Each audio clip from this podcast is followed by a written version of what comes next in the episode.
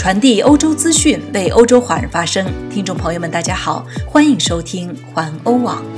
今天是二零二零年十二月九号，星期三，农历十月二十五。我们在荷兰为您播报。下面请收听环欧每日播报。首先来看今日要闻。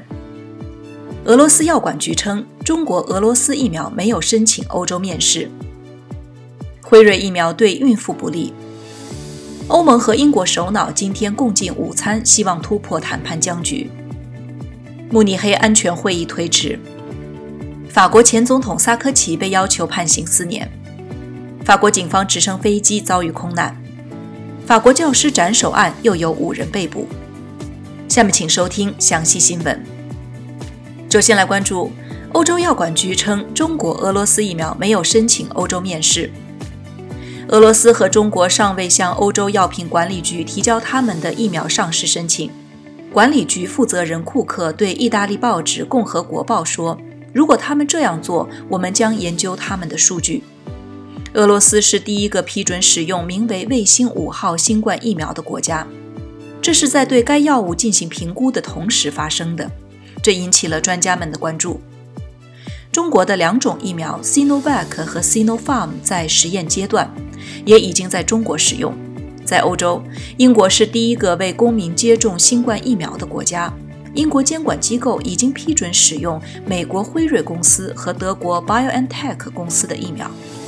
荷兰等欧盟国家仍在等待欧洲药品管理局的批准。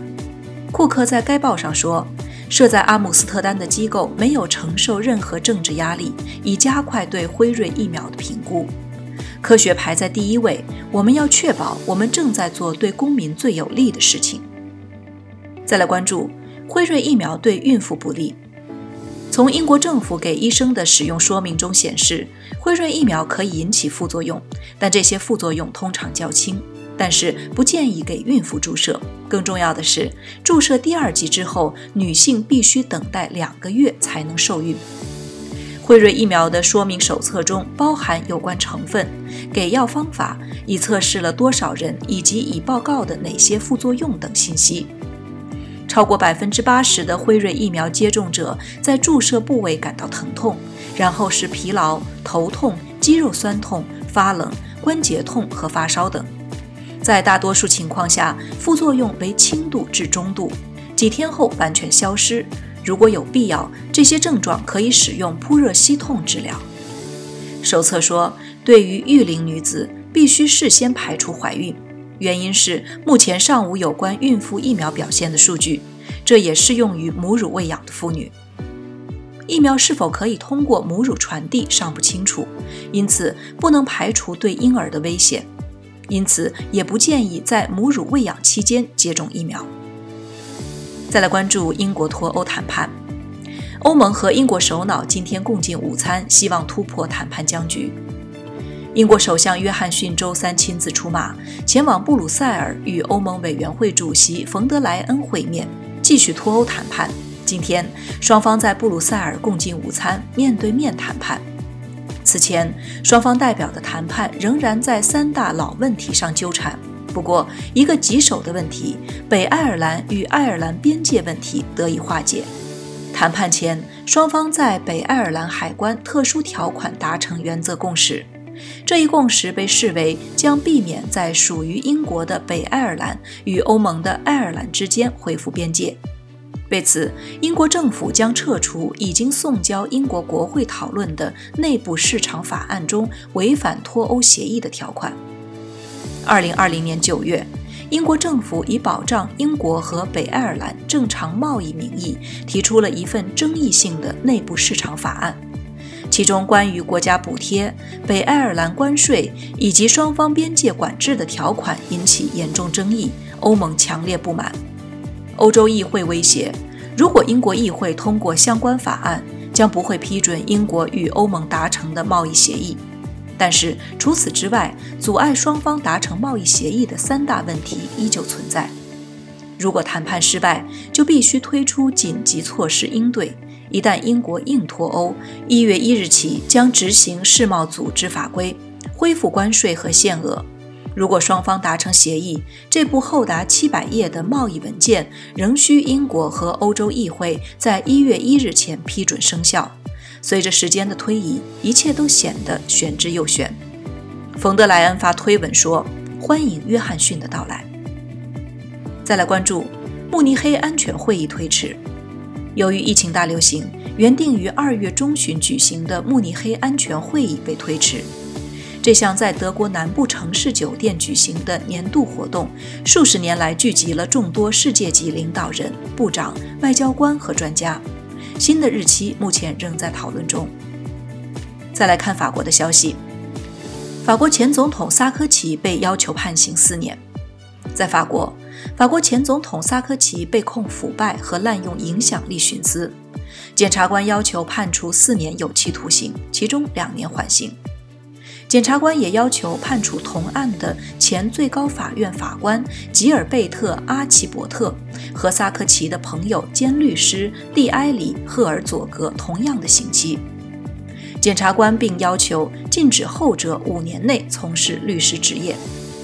检察官认为，萨科齐一案损害了共和国价值，损害了司法机构、法律专业和总统形象。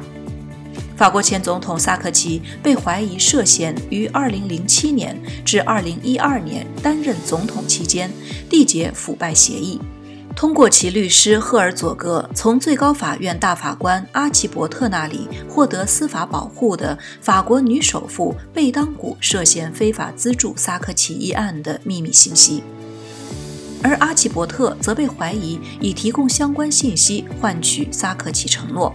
影响任免程序，以换取摩纳哥大公国大法官之位。不过，他最终并没有得到这一职务。二零一四年，萨科齐和赫尔佐格通过秘密手机通话，注册名为保罗·比罗斯的别名，以方便进行私人会谈。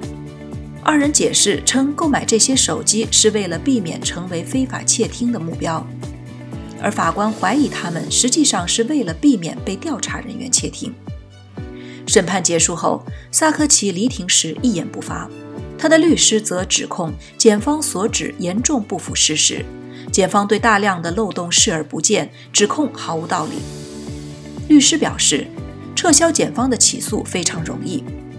星期三至星期四，被告将进行辩护。再来关注法国警方直升飞机空难。法国阿尔卑斯山的一次直升机事故已经造成五名乘客死亡，一人重伤。法国总统马克龙在推特上发文说，一名重伤者的身体状况不佳，正在为自己的生命而搏斗。死者是法国航空救援部队的三名成员和特别警察部队 CRS 的两人。飞机坠毁发生在萨瓦省的邦维拉德附近。据当地媒体报道，约有五十名救援人员来到出事地点。法国国家警察在推特上说，这架直升机是在一次训练中出事的，当时在山上进行了一次营救行动的演习。最后再来关注，法国教师斩首案又有五人被捕，一名极端穆斯林分子将法国一名教师塞缪尔·帕蒂斩首大约两个月后，又有五名嫌疑人在法国被拘留。据知情人士透露。他们曾经与已经被袭击的肇事者进行过电话联系。五名犯罪嫌疑人年龄在十四至十八岁之间，包括未成年人在内的十四人已经被指控与此案有关。